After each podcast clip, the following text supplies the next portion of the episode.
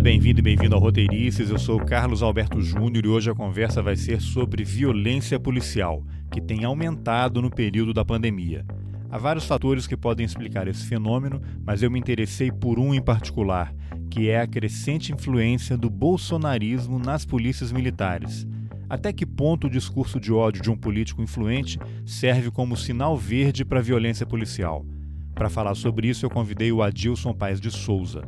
Além de policial militar aposentado e pesquisador sobre violência policial, o Adilson é doutorando em psicologia escolar e do desenvolvimento humano pela Universidade de São Paulo.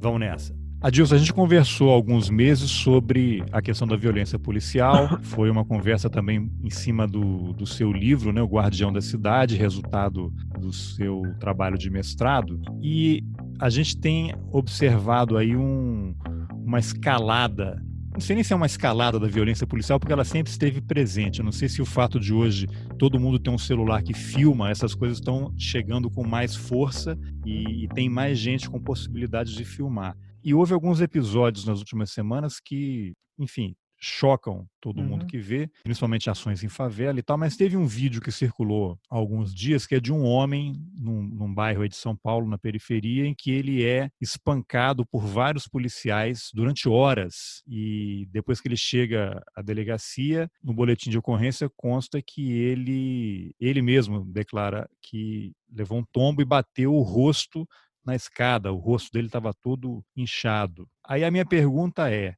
você que teve uma longa carreira como policial militar, esteve nas ruas patrulhando, hoje você é um pesquisador, né, um acadêmico, então você entende esse fenômeno pelos dois lados, digamos assim. O que leva um grupo de policiais a torturar uma pessoa durante horas, mesmo que ela seja suspeita de ter cometido algum crime? Poxa, essa, essa é a sua primeira pergunta. é para o doutorado essa, né? Não, mas eu acho muito bacana. O Carlos, veja bem, a violência, eu acho que você pontuou muito bem, ela sempre existiu. Tá? E se você for mensurar em termos de letalidade, desde o começo da década de 80 do século passado, ela já é alta. Mesmo que você tenha variações de população do Brasil, ah, qual que é a população do Brasil em 1980 e a população do Brasil em 2020? Mesmo que você faça essa proporção de mortes por 100 mil habitantes, ela já é alta, é uma taxa de 1,92 por cada 100 mil habitantes, onde o pessoal da área, os especialistas, indicam que é alto. Antes da, da Constituição de 88, dizem que foi o um marco da redemocratização do país, e eu acho que no aspecto formal foi, mas no aspecto real, nossa democracia não está suficientemente instalada, então eu acho que está tá devendo muito, né? É, aliás, é só a gente olhar o que está acontecendo, né? É, se nós vivêssemos numa democracia, de fato, muitas coisas não, ter, não teriam acontecido, ou se tivessem acontecido, já teriam sido reprimidas na forma legal e constitucional de pronto. Por exemplo, um determinado parlamentar que tivesse feito alusão a, a torturadores, chamando de herói, ou, ou, a ditadura, não estaria mais exercendo o mandato, então, como deputado, não estaria apto para concorrer a outros cargos da nação. Se nós vivêssemos numa democracia que prezasse, de fato, que prezasse as instituições. Isso aconteceu e isso acontece amplamente, principalmente agora que as pessoas se sentem estimuladas pelo senhor presidente. Então, voltando à letalidade, ela sempre teve alta. A questão é como filmar isso. Nós tivemos o caso da favela naval em 95, eu acho, 96, onde as pessoas tinham uma filmadora. Então, ou seja, filmar uma, uma atuação policial nesse viés de brutalidade é uma coisa rara.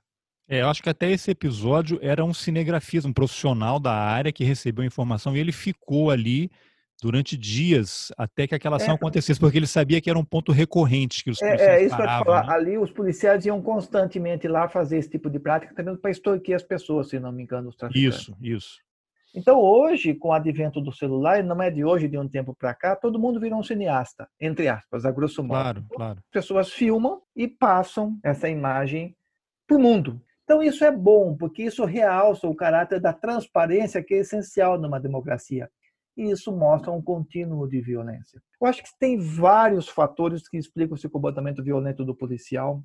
Na tese que eu depositei, né, eu já concluí o meu trabalho. Eu depositei no começo do ano no Instituto de Psicologia, eu faço doutorado pelo Departamento de, Psicologia Escolar e do Desenvolvimento Humano do Instituto de Psicologia da USP. E na tese eu busco explicações ou lançar ideias, reflexões do ponto de vista psicológico e tem várias delas que se aplicam. E assim, eu fico muito feliz do ponto de vista acadêmico que eu consegui demonstrar algo mais do que eu já tinha demonstrado no Guardião da Cidade ou na minha dissertação de mestrado. E eu falo isso elogiando e agradecendo todos os pesquisadores de, de violência que pavimentaram um caminho para chegar até onde eu cheguei. Mas existem sim. Para a gente começar a nossa conversa, Carlos, a impunidade.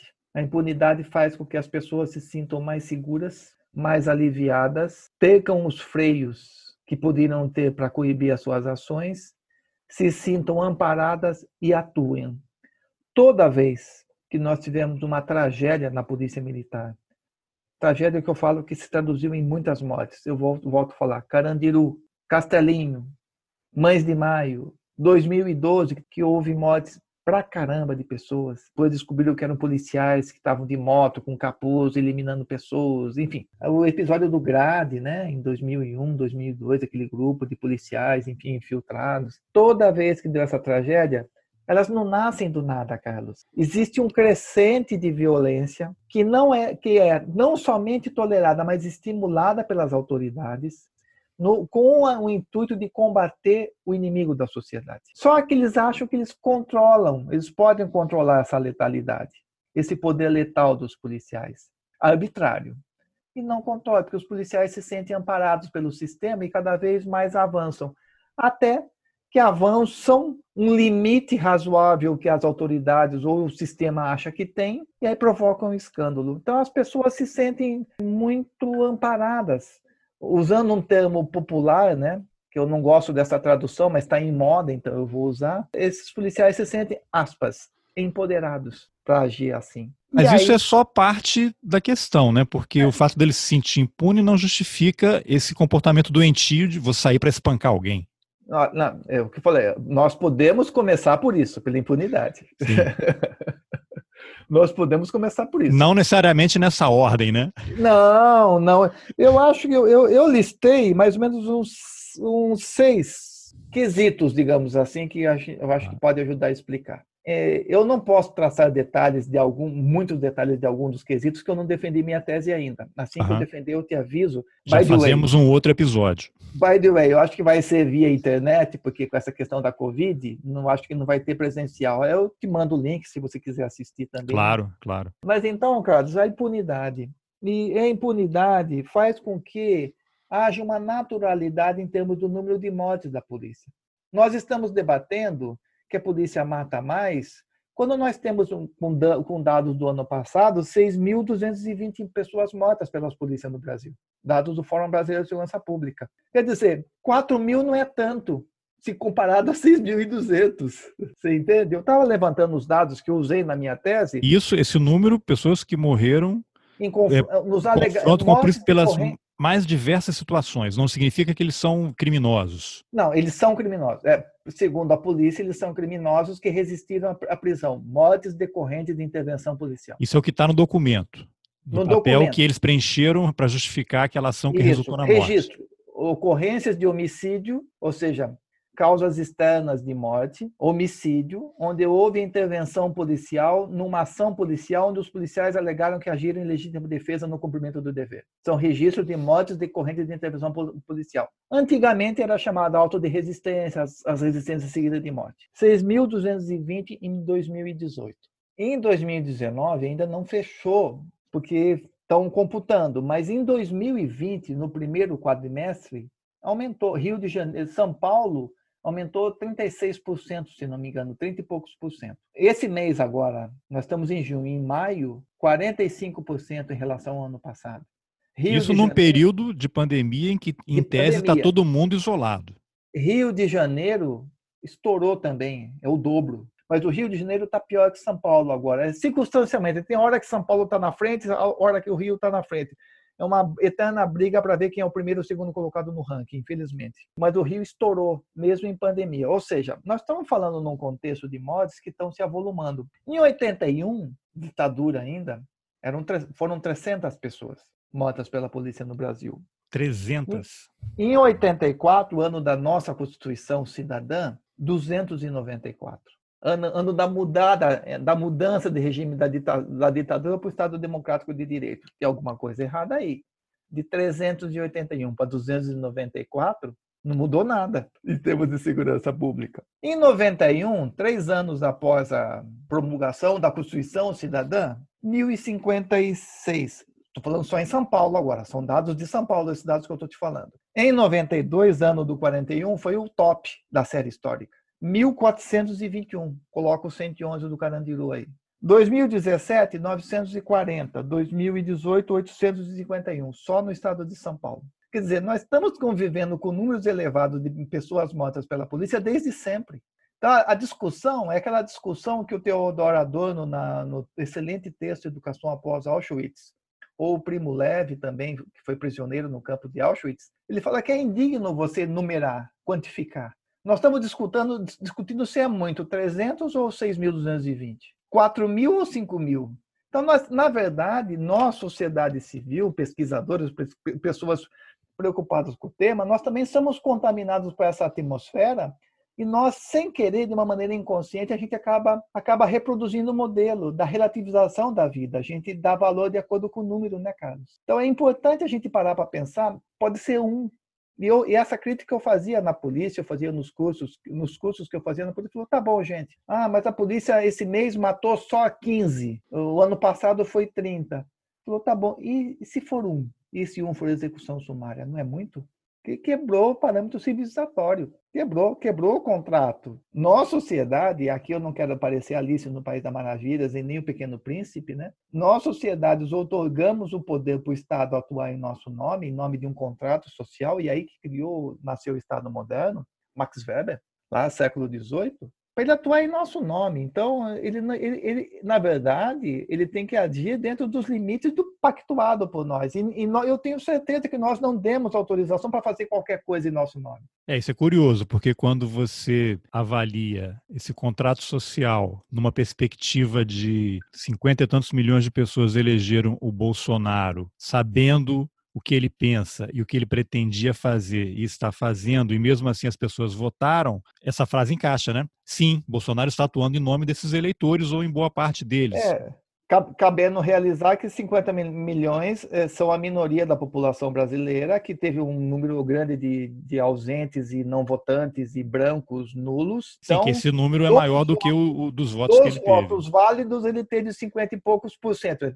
que obviamente existe e qualquer político faz essa manipulação que 50 e poucos por cento dos votos da população brasileira. É, que Quando na verdade é dos votos válidos. É, apta a votar. Não, Trump e tantos outros falam isso aí.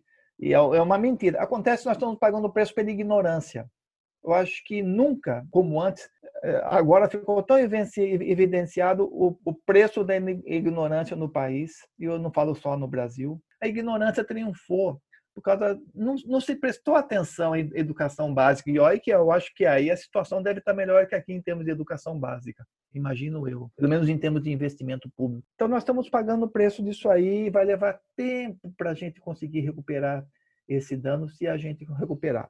Contudo, existe um autor, eu estudei isso, porque qual que seria um, um dos efeitos positivos da hierarquia da disciplina? A descrição, o que seria o aparelho psíquico, de acordo com Freud, e de ego e superego, superego é aquela instância psíquica, psíquica que serve como um freio para os instintos que vêm do ego. Ou seja, eu, Adilson, levei uma fechada do carro, alguém fechou meu carro, eu quase bati, me envolvi no acidente, eu sou tomado por um momento de raiva, eu quero matar aquela pessoa. Se o meu superego está bem estabelecido, falou, não, ego, segura a onda aí, fica frio. Não mata não. Aí o Adilson engole seco, passa a raiva, mas não mata.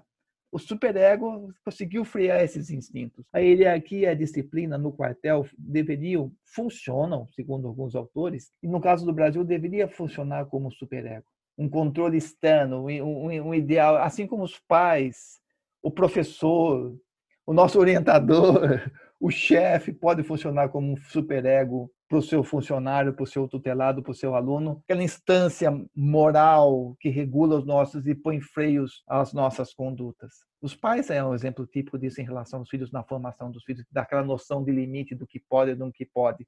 vem uma autoridade externa ou, e dá um freio em cima da, da, dos instintos, dos impulsos, como diz o Freud, vindo do ego. A hierarquia disciplina poderia funcionar como isso. Em certos momentos funciona de uma maneira perversa, eu exploro isso na tese, no sentido de que e no Brasil a gente está vendo isso afrouxando. O policial tinha uma seletividade para matar, ele não matava qualquer pessoa em qualquer momento, porque ele aqui disciplina estabelecia limites da ação do policial. Até aqui é razoável você matar, daqui adiante você queimou o filme, você deu bandeira, você avançou sinal. Isso são relatos de sujeitos de pesquisa no doutorado. Então a hierarquia e a disciplina atuavam com o superego para manter as, as ações dentro de um limite. É, deixa eu fazer isso, no...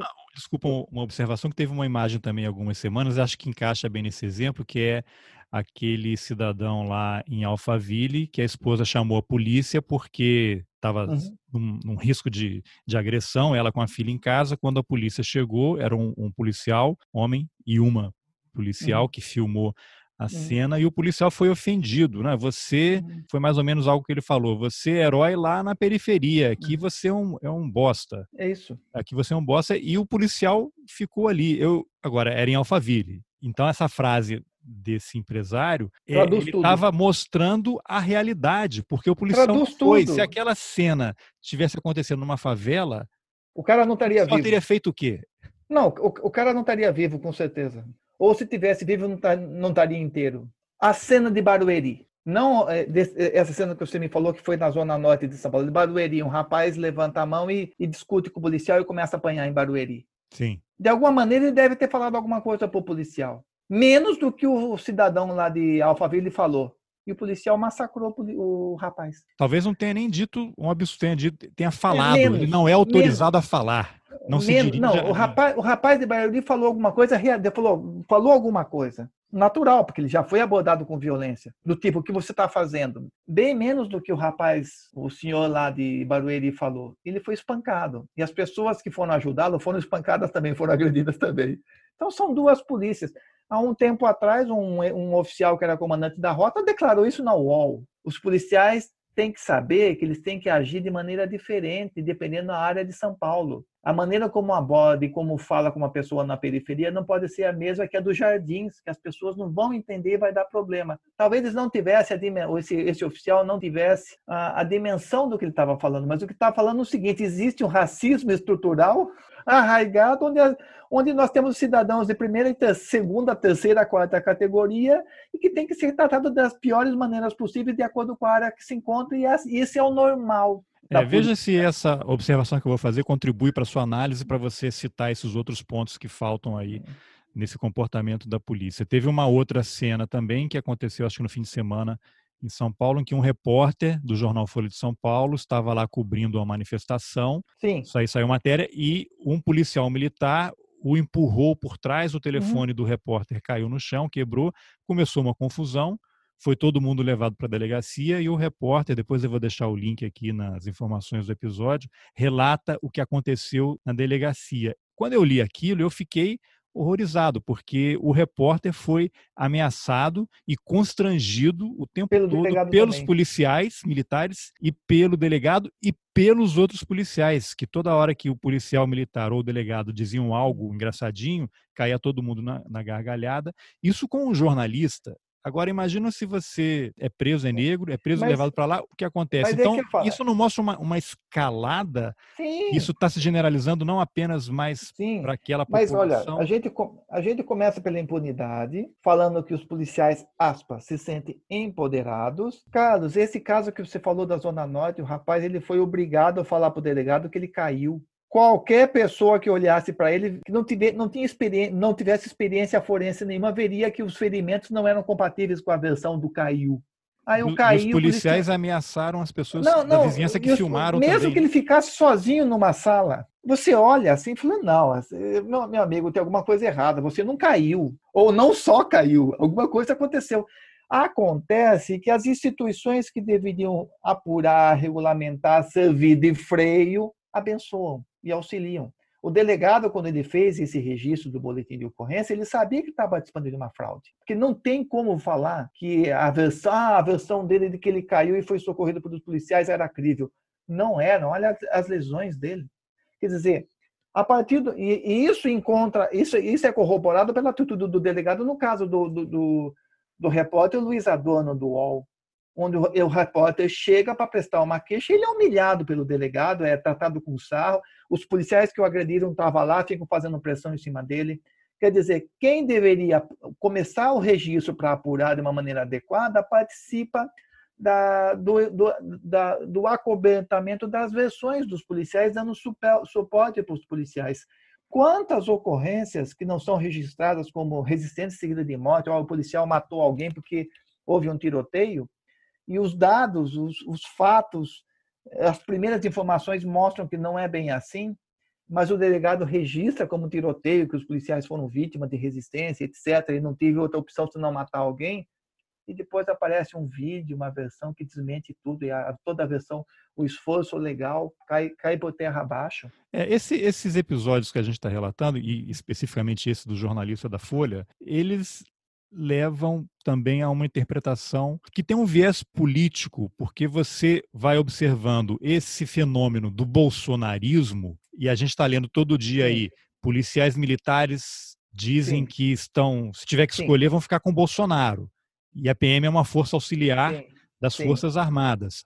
Então você tem um, essa, não sei qual é a expressão, fenomenologia, você que é acadêmico vai poder. É um fenômeno mesmo. O bolsonarismo melhor. está presente na polícia militar, nas polícias. Não, militares. mas não só na militar, acho que na civil nas também. Polícias. Na, nas polícias, porque você é. vê nos estados qual é uma das poucas categorias que sempre tem um aumento, apesar de qualquer crise. Polícias. A polícia. Então você percebe, os governadores não têm controle da polícia não. e o bolsonarismo foi criando laços com esse pessoal, Sim. está criando há décadas. Não é à toa que o Queiroz foi preso hoje de manhã hoje na casa manhã do advogado do né? Flávio né? Bolsonaro, é. que é advogado do Flávio e do, do Bolsonaro. Do Bolsonaro pai, do é. patriarca.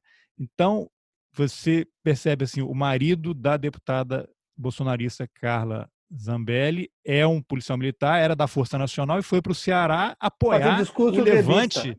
O Levante, eu acho que eu existe uma, uma relação que está Sim. se consolidando nesse momento em relação ao bolsonarismo e que vai arrastar as polícias para algo muito ruim. O que você pode avaliar disso? É, olha, o primeiro aspecto que nós estamos falando até agora, que eu falo da questão da letalidade, das mortes e da impunidade, para mim se refere à questão da militarização das polícias. Elas são concebidas para combater o inimigo. Aí, entre aspas, essa atuação, entre muitas aspas, normalizada da, da letalidade policial e da impunidade. Porque eles estão combatendo, eles estão travando um combate a favor da sociedade. Não sei que tipo de sociedade, mas estão matando. E isso é pulverizado no ideário popular a ponto de muita gente dar apoio para essas práticas de eliminação com uma ressalva. Eu, eu sempre faço essa ressalva. Muita gente quer que mate e elimine, desde que não seja pai, mãe, filho ou parente dele. Aí não pode. É, quem não cresceu ouvindo a frase bandido bom é bandido morto. Isso é, fica na, na, cabeça das pessoas. É, né? e desde que a pessoa considerada bandida não seja parente, irmão, uma esposa dele,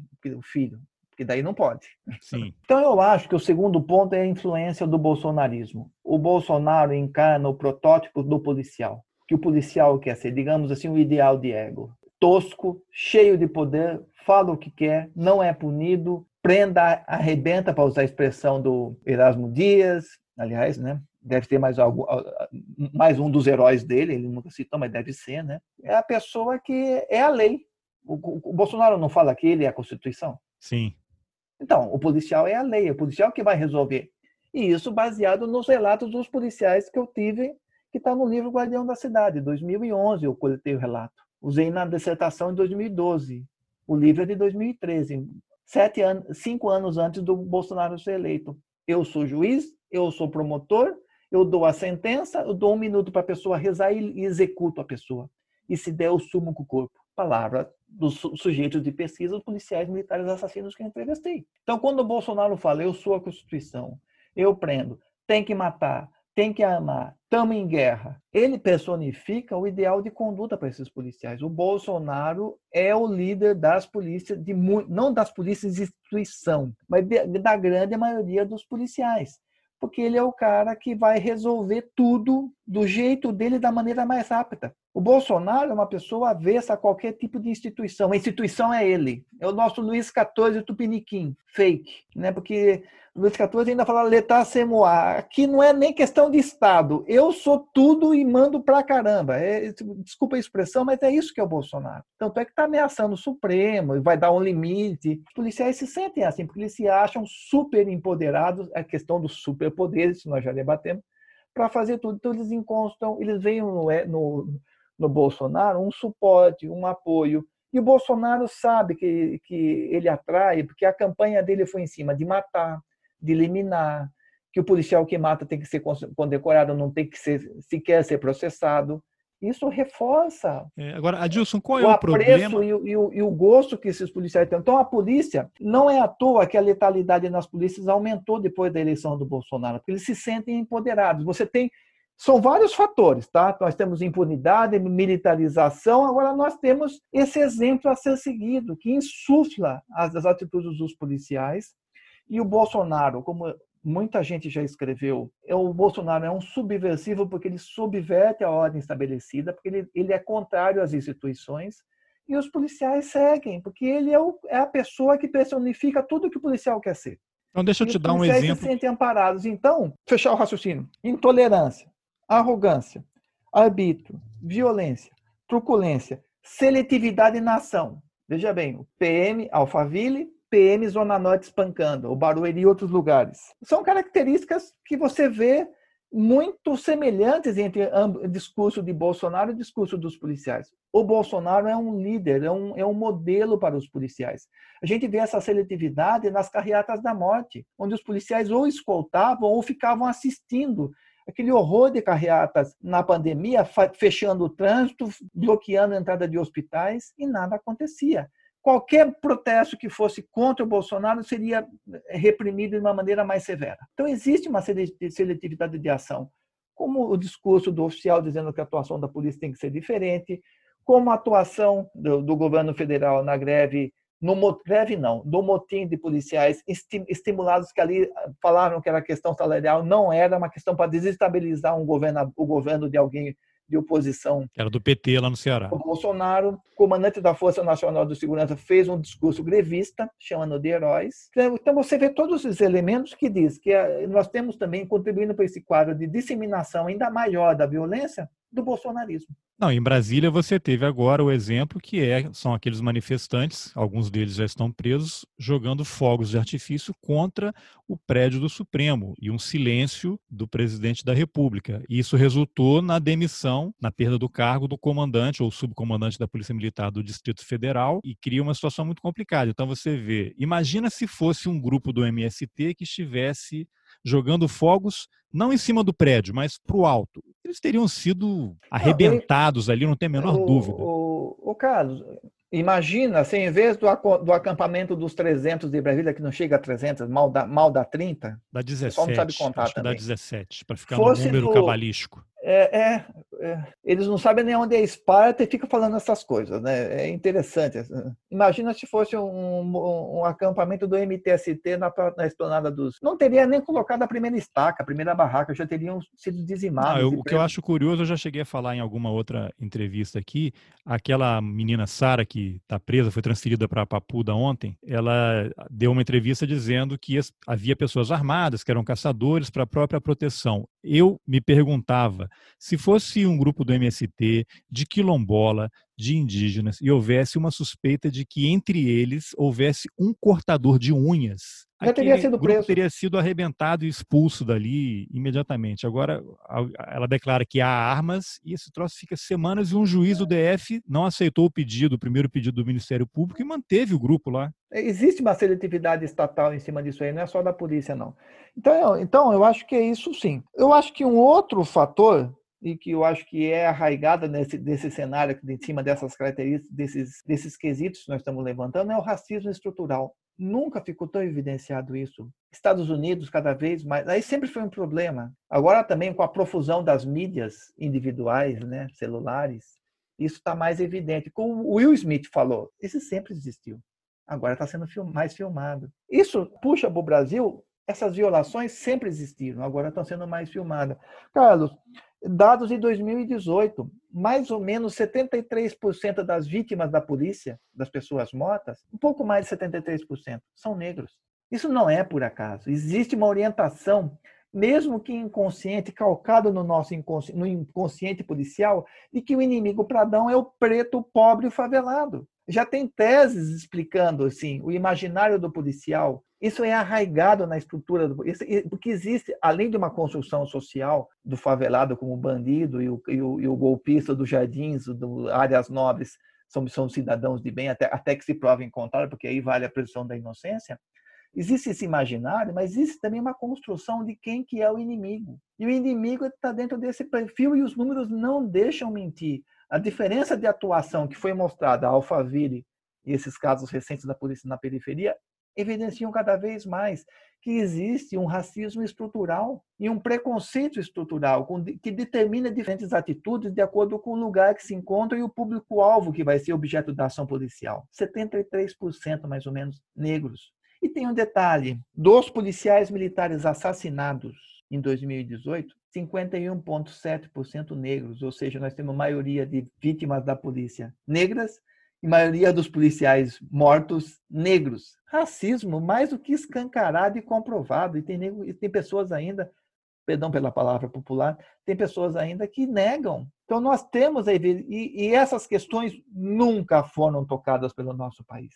Mesmo desde 88, o, o, o nosso Estado de, de, Direito ele não teve a coragem de botar o dedo em certas feridas e foram colocando embaixo do tapete. Só Você que tapete acha ficou... que isso poderia ter tido um outro encaminhamento se, terminada a ditadura, Sarney assumiu. É lógico que era um momento de transição muito Sim. complicado, mas o fato de o Brasil não ter enfrentado o passado da ditadura, que seria o quê? O que os nossos países vizinhos aí do Brasil fizeram. Vamos processar os torturadores. A lei de anistia Sim. vale para algumas coisas, mas quem torturou e desapareceu com corpos é um crime continuado. Essas pessoas Sim. têm que ser processadas, Sim. julgadas Sim. e eventualmente condenadas. O fato, acho que isso daí pode estar numa das origens, além de todas as outras coisas que você citou. Mas quando a sociedade não enfrenta essa questão, esse pessoal está aí. Saiu uma nota aí de coronéis e militares aposentados uhum. em defesa do governo. Aí até os jornais deram. Você vai pegando a lista de quem assinou aquele documento, tem lá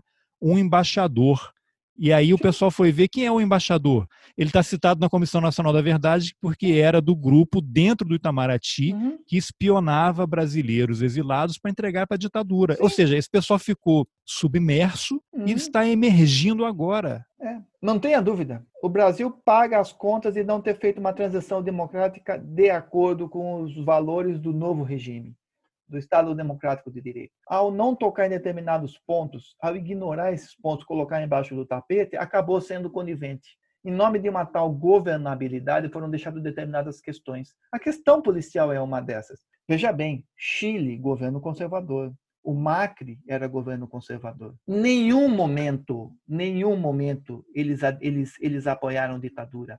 Quando surgiram discursos, o Bolsonaro foi no Chile dar aquele, visitar o Sebastião Pinheiro. O, o Paraguai sobre... também elogiou os torturadores, os ditadores. É, e, só que no Chile, o presidente fez uma.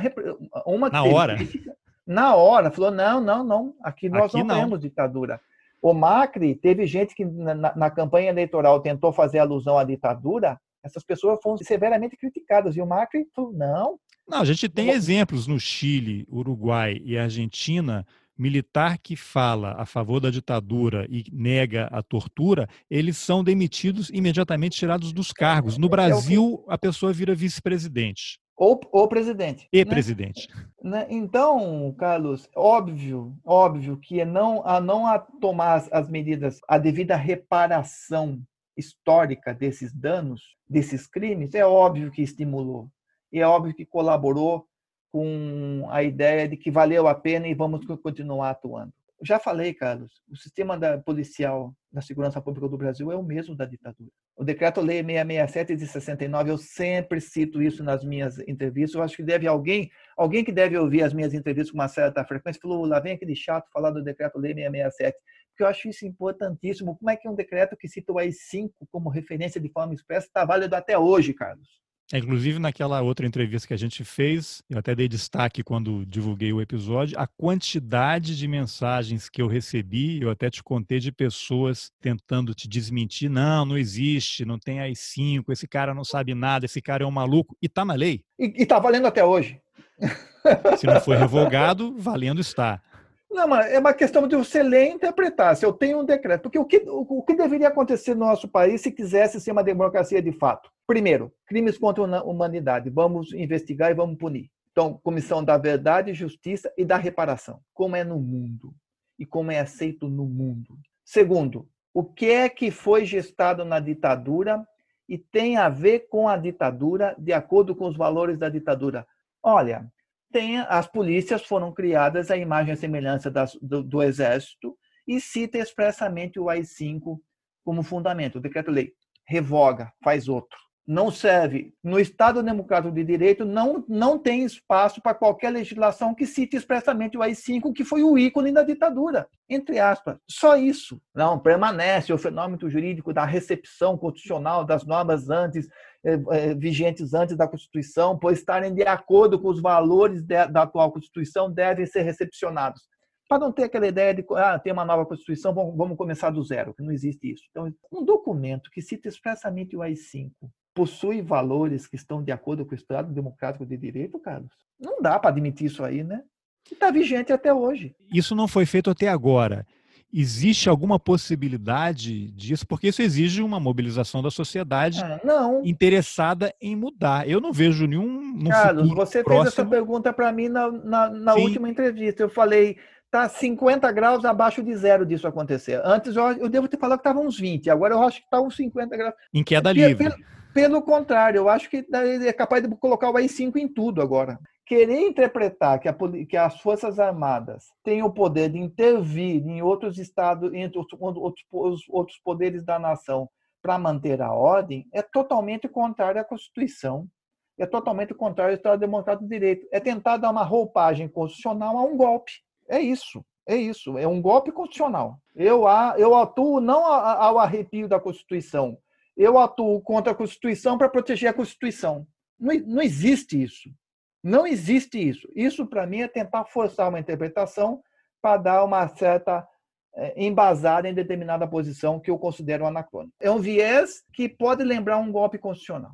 Então, deixa eu fazer uma pergunta para você encaixar nesses últimos itens. Esse movimento, saiu uma matéria, uma nota aí uhum. no Correio Brasiliense há poucos dias, dizendo que os governadores já teriam sido avisados de que, numa eventual escolha, as polícias militares ficariam do lado do Bolsonaro. A gente sabe pela legislação que as polícias militares são força auxiliar das Forças Armadas. E aí começa aquela teoria da conspiração, uma loucura. Eu fico imaginando, no Brasil de hoje, você vai ter o quê? Teria um golpe para instalar os militares no poder, mas os militares já estão no poder. Aí você vai ter o quê? É uma guerra civil, o, o Bolsonaro ele vai convocar as polícias militares para prender parlamentares, fechar o Supremo e vai prender as pessoas, e aí uma parte das Forças Armadas vai se rebelar, ou até uma parte da polícia também vai se rebelar. A gente vai ter uma guerra civil no Brasil.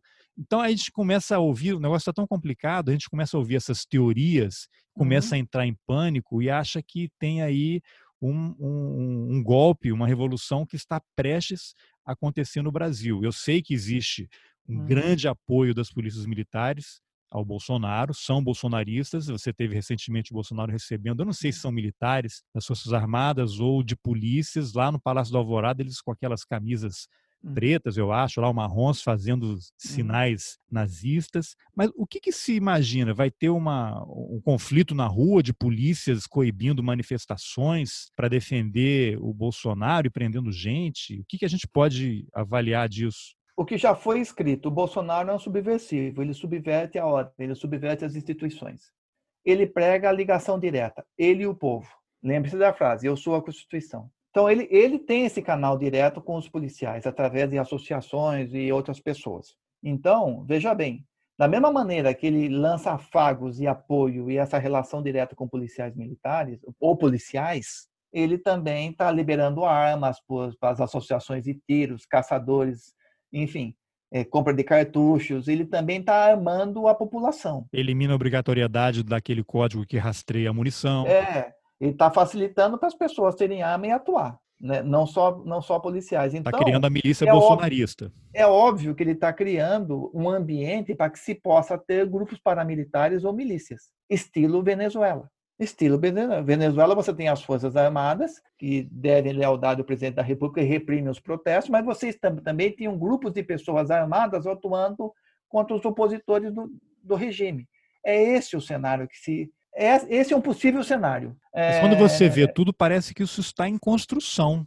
Tá está em construção. E não é de agora, é um processo que já tem alguns Veja anos. Veja bem, o Carlos, nós estamos pagando o preço de mais uma vez não serem sido adotadas certas medidas desde 88. A falta de transparência nas polícias é desde sempre, mesmo que a publicidade seja um dos valores, um dos princípios da administração pública consagrado na, na Constituição Federal. Não é de hoje que a sociedade não tem acesso, acesso ao sistema de ensino das polícias não sabe como é que é formado aquele, aquele agente público que deve proteger a sociedade. Ela não tem direito de saber. Pesquisadores tentam ter acesso a, a, a dados da, das polícias, tem uma dificuldade, muitas vezes não conseguem. E às vezes, e muitas vezes conseguem através da lei de acesso à informação pública, pelo Poder Judiciário. Ou seja, numa democracia onde a regra é a transparência, você tem que recorrer ao Judiciário para ter um acesso a um dado público, é um paradoxo. Então, nós estamos pagando o preço de não ter trabalhado essas questões, de fazer valer, afirmar os valores democráticos, e a transparência é um valor da democracia. Isso cria um pano de fundo, um cenário, uma base, para que esse tipo de movimento floresça. Eu acho que governo, os governadores do estado eles devem estar extremamente preocupados. Falou, acho que a pergunta que fica no cada governador do estado é a seguinte, Carlos: em que grau, em que medida eu posso contar com a, com a polícia? De acordo com as constituições estaduais, o governador é o comandante em chefe das polícias militares ou o chefe das polícias, no caso da Polícia Civil. Em que medida eu posso conter? Em que medida eu posso conter se eu estou vendo diariamente a atuação seletiva? Repórter agredido, maltratado, enquanto que se uma pessoa vai fazer qualquer protesto contra o governo, é, é reprimida de uma forma mais abusiva. Aliás, essa diferença de tratamento a gente já via na época dos impeachment, do, do impeachment da Dilma, né? Manifestação contra o impeachment era tratada de uma forma mais severa. Manifestação a favor, o uniforme do policial era diferente e tirava selfie. Então você já tem um, um, um caminho construído que permite, que facilita essa atuação do Bolsonaro e seus parceiros no, no, na construção de grupos armados a seu favor. E o cenário é preocupante, porque, na verdade, ninguém sabe exatamente em que grau, em que medida os policiais estão alinhados, e o que isso significa de fato. Se eles atuariam em favor de um golpe ou, ou, ou o que eles fariam. Existe essa dúvida. Agora, que os policiais... Só o fato de existir a dúvida é aterrorizante. Sim, porque você não sabe como agir. Eu fico imaginando com essas cenas de violência estourando do jeito que está acontecendo, essa letalidade aumentando em época de pandemia. Em época de pandemia que tem menos pessoas na rua, aumenta número, a letalidade policial de, uma, de maneira considerável. Isso é mais do que sintomático de que tem alguma coisa a caminho. Né? Perdeu-se o freio fico imaginando o governador falando o que é que eu posso fazer para tentar coibir isso aí. Se ao tentar eu coibir, de repente pode desencadear um movimento em caminho em sentido contrário e ter uma manifestação tipo Ceará. E se tiver uma manifestação tipo Ceará das polícias, quem que vai me socorrer? Caberia às Forças Armadas, mas se as Forças Armadas estão sob o comando do Bolsonaro, ele não envia, eu fico em apuros. Eu, governador, eu fico em apuros em determinado estado. Nem Força Nacional de Segurança pode ser enviada, que também depende de, de determinação do presidente da República. Então, sabe, você percebe que os governadores estão ficando numa sinuca de bico. É, as peças do quebra-cabeça estão se juntando. E o Bolsonaro está sendo extremamente inteligente em montar esse cenário. Então, nós temos que louvar agora, por exemplo, a coragem do Supremo Tribunal Federal, que se fecharam pela primeira vez, em, primeira vez não, mas coisa que não se via há muito tempo, os 11 minutos decidindo alinhados em defesa da democracia e do Supremo. Porque defender o Supremo agora é defender a democracia e estão batendo de frente com o Bolsonaro. Essa é a nossa trincheira hoje. Essa é a nossa trincheira. Por mais crítica que a gente faça ao Supremo, assim como uma construção de uma, uma frente suprapartidária de defesa da democracia. Aí você vem o Lula e fala que não vai participar de frente nenhuma. Ele está dando munição para o Bolsonaro, Lula. Não é hora de pensar no projeto dele. Era hora de pensar no, no país. Tem que sentar.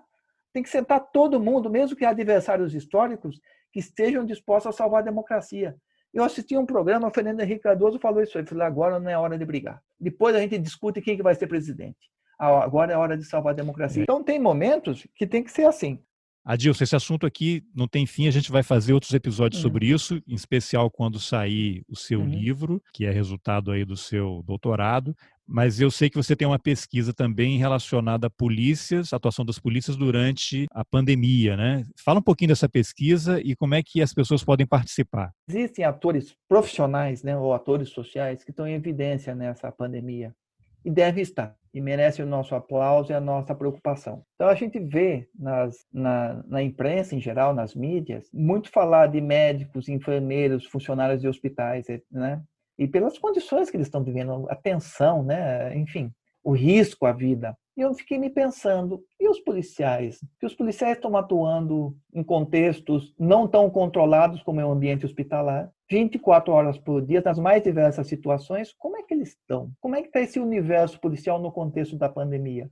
Aí eu conversei com a professora Suzana Durão, que é uma antropóloga da Unicamp, que trabalha questões de polícia. Ela é uma portuguesa, está no Brasil já há um tempo, é docente da Unicamp, e, ela, e o doutorado dela foi um trabalho é, sobre a polícia portuguesa. Né? Interessante. Né? E aí que houve essa proximidade, nós não conhecemos um seminário que ela promoveu na Unicamp sobre educação das polícias, eu fui convidado, eu participei, e eu conheci uma outra professora, da estadual, da Universidade Estadual do Ceará, que é a Glaucília Mota Brasil, que estava nesse seminário. Também trabalha com a questão da formação policial, violência policial. Não as conhecia, acabei conhecendo, a gente começou a trocar ideias sobre formação policial, violência policial. Eu propus, vamos fazer um questionário e tentar entender o universo policial no contexto da pandemia, porque ninguém fala deles. Eles merecem ser ouvidos, eles merecem ser analisados, precisa dar voz aos anseios deles e entender o que está acontecendo, até de uma maneira de entender esse fenômeno no contexto da, da polícia militar, de alguma maneira como auxiliar.